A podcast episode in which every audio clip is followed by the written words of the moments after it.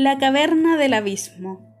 Tras la reunión de los magnates petroleros en el complejo secreto, se habían detonado una serie de hechos catastróficos en las profundidades de la Tierra. Sin sospecharlo siquiera, los todopoderosos habían revelado parte del Arcanus, pero en forma errónea, lo que significaba la posibilidad de un nuevo despertar del oscuro ser de las profundidades y de sus ejércitos siniestros. Los acontecimientos comenzaban a desencadenarse sin vuelta atrás, sucesos que serían desastrosos para la naturaleza y el género humano. Los todopoderosos habían hecho contacto con el Señor del Abismo, desconociendo absolutamente las consecuencias de este nefasto acto. Ignorantes y cegados por su desmedida ambición, firmaban su propia sentencia de muerte, la inusitada muerte que sufren quienes se atreven a despertar el venido del abismo. Una caverna oculta en los más oscuros de las hondiduras de la tierra. Em, unas formas aterradoras podían distinguirse moviéndose en las tinieblas apenas iluminadas por un pozo de lava ardiente al centro de la cueva. Solo los ojos amarillos de las bestias permitían tener la certeza de que eran muchas y no una masa amorfa dispersa en el piso de la caverna. Eran los temibles Amaroks, los guerreros predilectos del Señor del Abismo, su ejército de élite, sus más fieles seguidores. Los Amaroks fueron lobos mitológicos de la cultura inuit, seres grandes, feroces y crueles, muy temidos, especialmente por los niños de aquella raza ártica. Convocados por la voz oculta, acudían al llamado, despertando su letargo de milenios, con hambre voraz y sed de venganza. El más grande y aterrador de todos, un amarok de color gris, color exótico entre ellos, miraba desde un peñón cómo sus súbditos se ordenaban lentamente para escuchar sus pavorosos gruñidos. Solo se sentía el resoplido infernal de sus narices untuosas.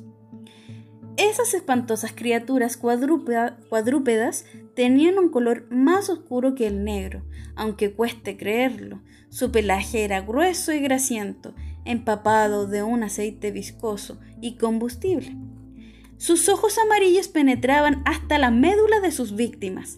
Lo más repugnante de todo era su hocico, repleto de colmillos distribuidos en filas afilados y nauseabundos.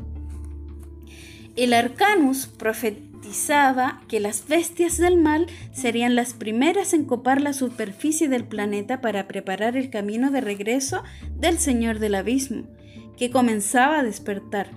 Serían la punta de la lanza de su retorno definitivo para sentar su reinado absoluto en la Tierra.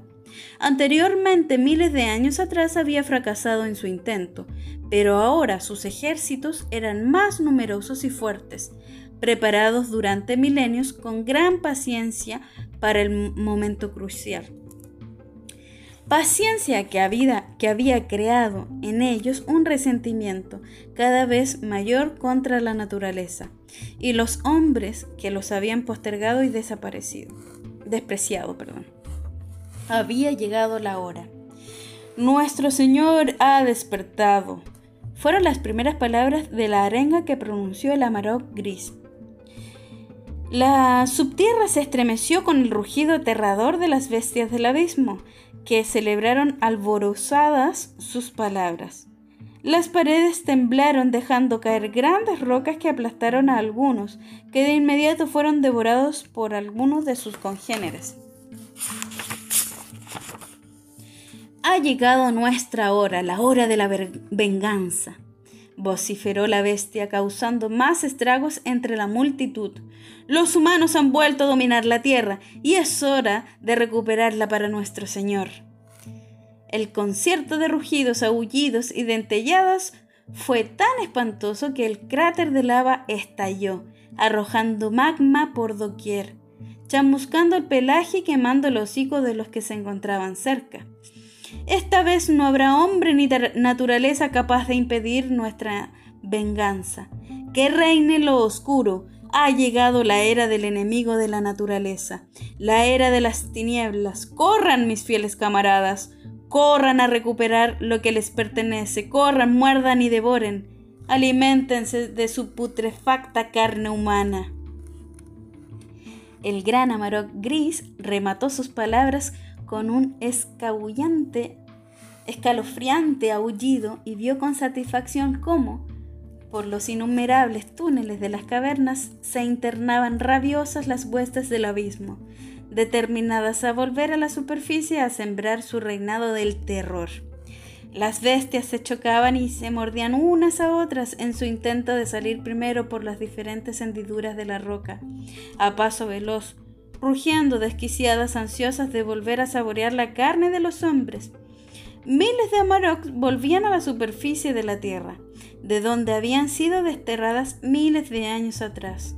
El Arcanus estaba siendo revelado por los seres equivocados.